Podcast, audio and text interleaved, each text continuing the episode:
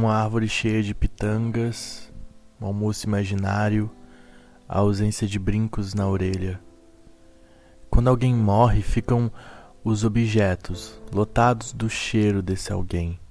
Fica a lembrança de uma tarde que nunca vai acontecer. Fica aquele conselho para sempre se repetindo na cabeça de quem ficou.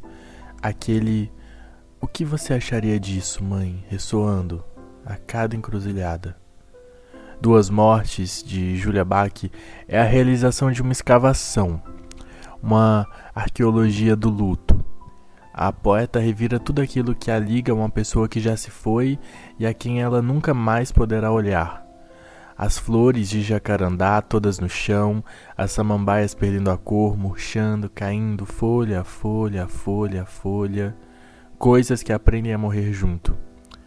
É uma voz que tenta entender as mudanças, medir as ausências, dar algum sentido ou algum sentimento aos espaços vagos. Encontrar uma unidade de medida para tentar transformar esse dentro em algo palpável, procurar o verbo e a conjugação ideal para tratar desse distanciamento como algo mais real, mais elaborável. Na falta de explicação, funcionaria ter um rabo para evitar o movimento involuntário das pálpebras, o silêncio desconfortável ou, pior, as perguntas invasivas. Porém, também existe um rompimento planejado, esperado. Não que esse seja mais fácil por ter sido feito não por acidente, mas por necessidade. Porque a vida também é feita de outros fins que se parecem com mortes, que pedem maneiras de luto, que deixam objetos e cheiros, lembranças e futuros e frases ressoando. De um lado se toca cada objeto com carinho, como se fosse a pele de quem foi. Do outro, lençóis, toalhas, taças de champanhe, tudo é trocado, empacotado para não sobrar nenhum rastro desse outro alguém. Alguns lutos são feitos para durar, e outros nesse livro carregam a vontade de se acelerar. Falecimento ou fim de relacionamento, enfim, é tudo essa coleção de lágrimas, né? uma, uma estrada turva, o horizonte fora de foco. É sobre se forçar a se sentir, empurrar o corpo da mãe até o limite de si, dormir de lado só para lembrar da pessoa que falta na cama, tentar se sentir segura de novo, mesmo que no início haja apenas medo, o, o, medo causado pelo espaço vago, existe um movimento, uma torção, uma, uma reviravolta em si mesma que o objeto livro tenta dar conta.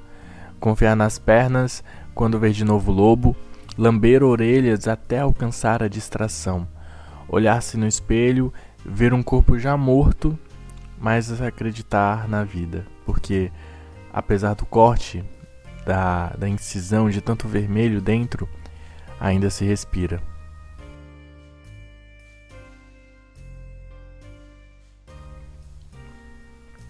Duas Mortes, de Julia Bach, foi publicado pela editora Sete Letras em 2021. Um livro para quem gosta de cuidar de plantas, olhar rachaduras, porções individuais, colocar os pés na terra, objetos de vidro e sapatos do tamanho ideal.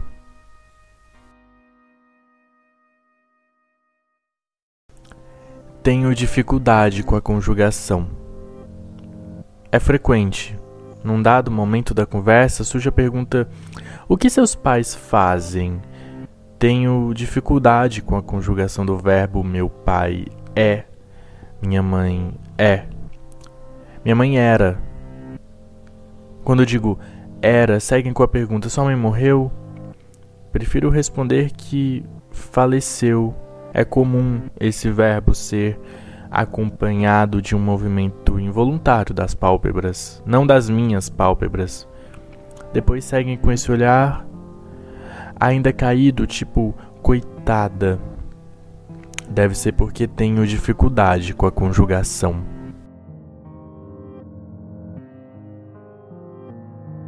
Não deve ser fácil continuar vivo, atracado a um corpo já morto. Foi o que pensei hoje de manhã enquanto me olhava no espelho e percebi um fio de cabelo caído na pia. Pensei em qual seria a última lembrança daquele fio, de uma cor quase cobre. Pensei até se o fio tinha sido meio suicida. Se jogar daquela altura é morte na certa. Mas não deve ser fácil continuar vivo, ainda atracado a um corpo já morto.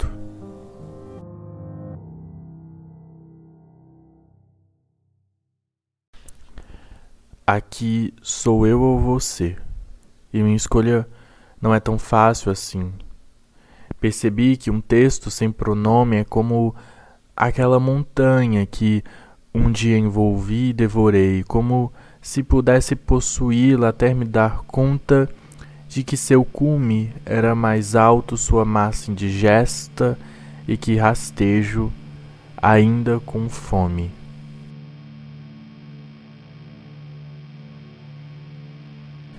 Este poema é sobre uma mala. Na verdade, este poema é sobre uma mala que cansei de carregar. Talvez este poema seja sobre o peso da mala.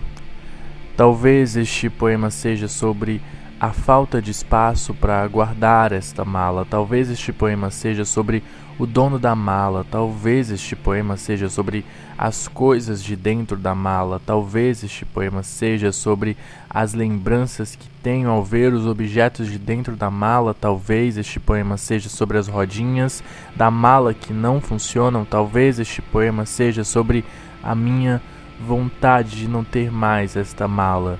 Te entrego a mala agora. Acabou o poema.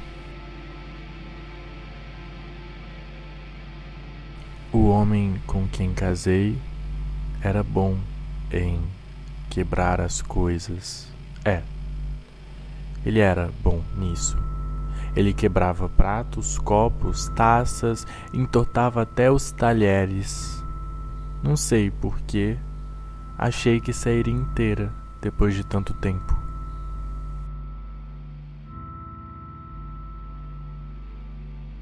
Como é que eu não vi o espelho quebrado?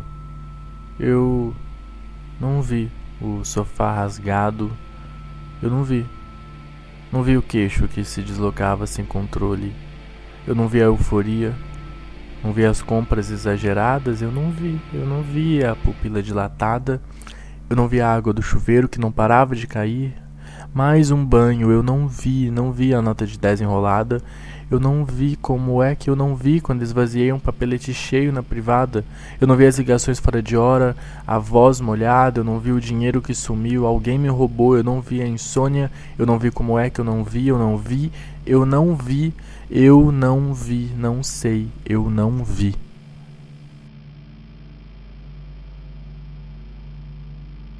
Eu não gostava de você. Gostava do aro grosso dos seus óculos, seu cabelo arrepiado e o azul do seu olho. Eu não gostava de você, gostava da sua altura, do jeito que andava e a textura do seu moletom. Eu não gostava de você. Gostava de não estar sozinha, de ter um status. Eu não gostava de você, não gosto de você. Hoje te odeio.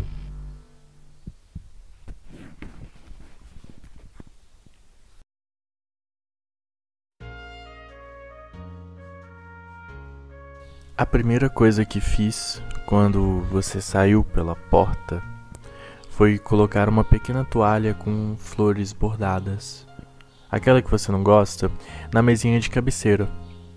Troquei os lençóis para tirar o seu cheiro, varri o chão para que não sobrasse nenhum fio de cabelo seu. Limpei as portas, as janelas, os azulejos, podei as plantas, tudo para não sobrar nenhum rastro, nenhuma partícula que tenha tocado seu corpo.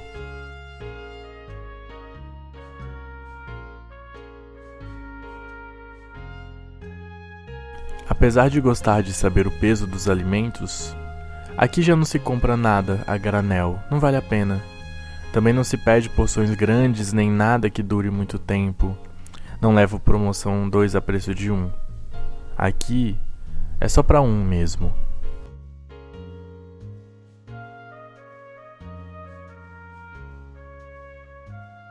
Como Klein, cada poema é um salto no vazio, mãe. Cada ano mais alguns. O que acharia disso, mãe? Há cinco anos, a cada Anjambemã celebra o silêncio como Klein no seu salto no vazio, mãe. Continuo sendo aquele bicho, híbrido, meio pato, meio pássaro, mãe. É isso por enquanto. É isso, mãe.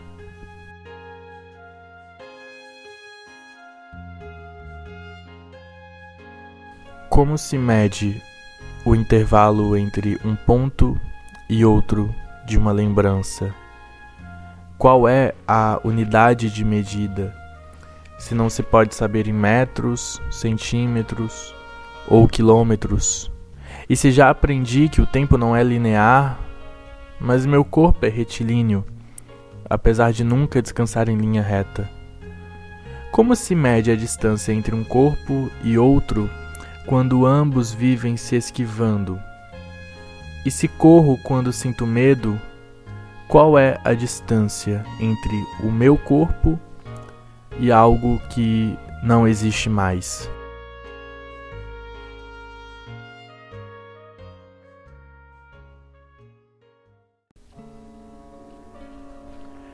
Hoje seria um domingo qualquer. Provavelmente reclamaria de ter pouco dinheiro, que deveria ter feito outra coisa e que a culpa é sua, porque sempre me disse para fazer algo que gostasse. Provavelmente você arrumaria meu cabelo, colocaria a franja atrás das minhas orelhas, falando que eu deveria mostrar mais meu rosto e ter paciência. Provavelmente sentaríamos juntas na cabeceira da cama. Eu continuaria a reclamar, a perguntar muitos porquês, escorregando até deitar. Você provavelmente seguraria minha mão. Eu lembraria do dia em que meu pai me chamou para ir comprar a sua aliança. Repararia nos seus dedos, largos como os meus. Provavelmente suas unhas estariam pintadas de uma cor forte e vibrante, talvez vermelho. Você iria me olhar com calma, me chamaria de existencialista, talvez sentiria orgulho disso. Eu diria que a vida é muito difícil, que se soubesse teria feito administração ou economia. Você soltaria a minha mão nessa hora, ficaria decepcionada, diria que a vida não é só dinheiro.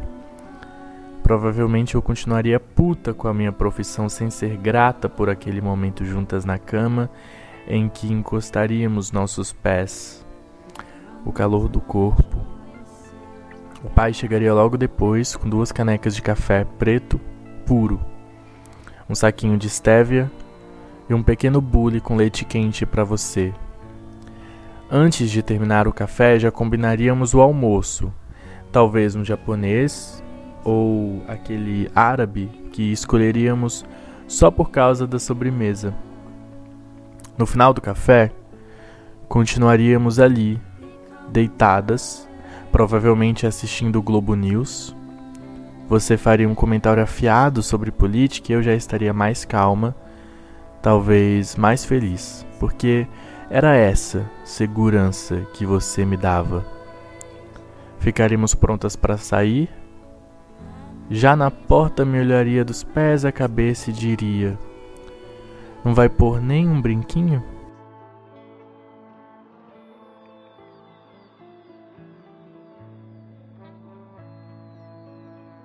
Passo em frente daquele terreno com a casa destruída e as marcas que restaram na parede dos azulejos e degraus. Tento desenhar com linhas a casa que existia.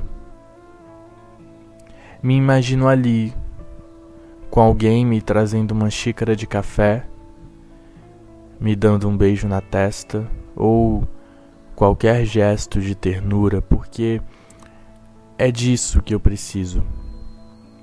Uma casa construída com linhas e um pouco de ternura.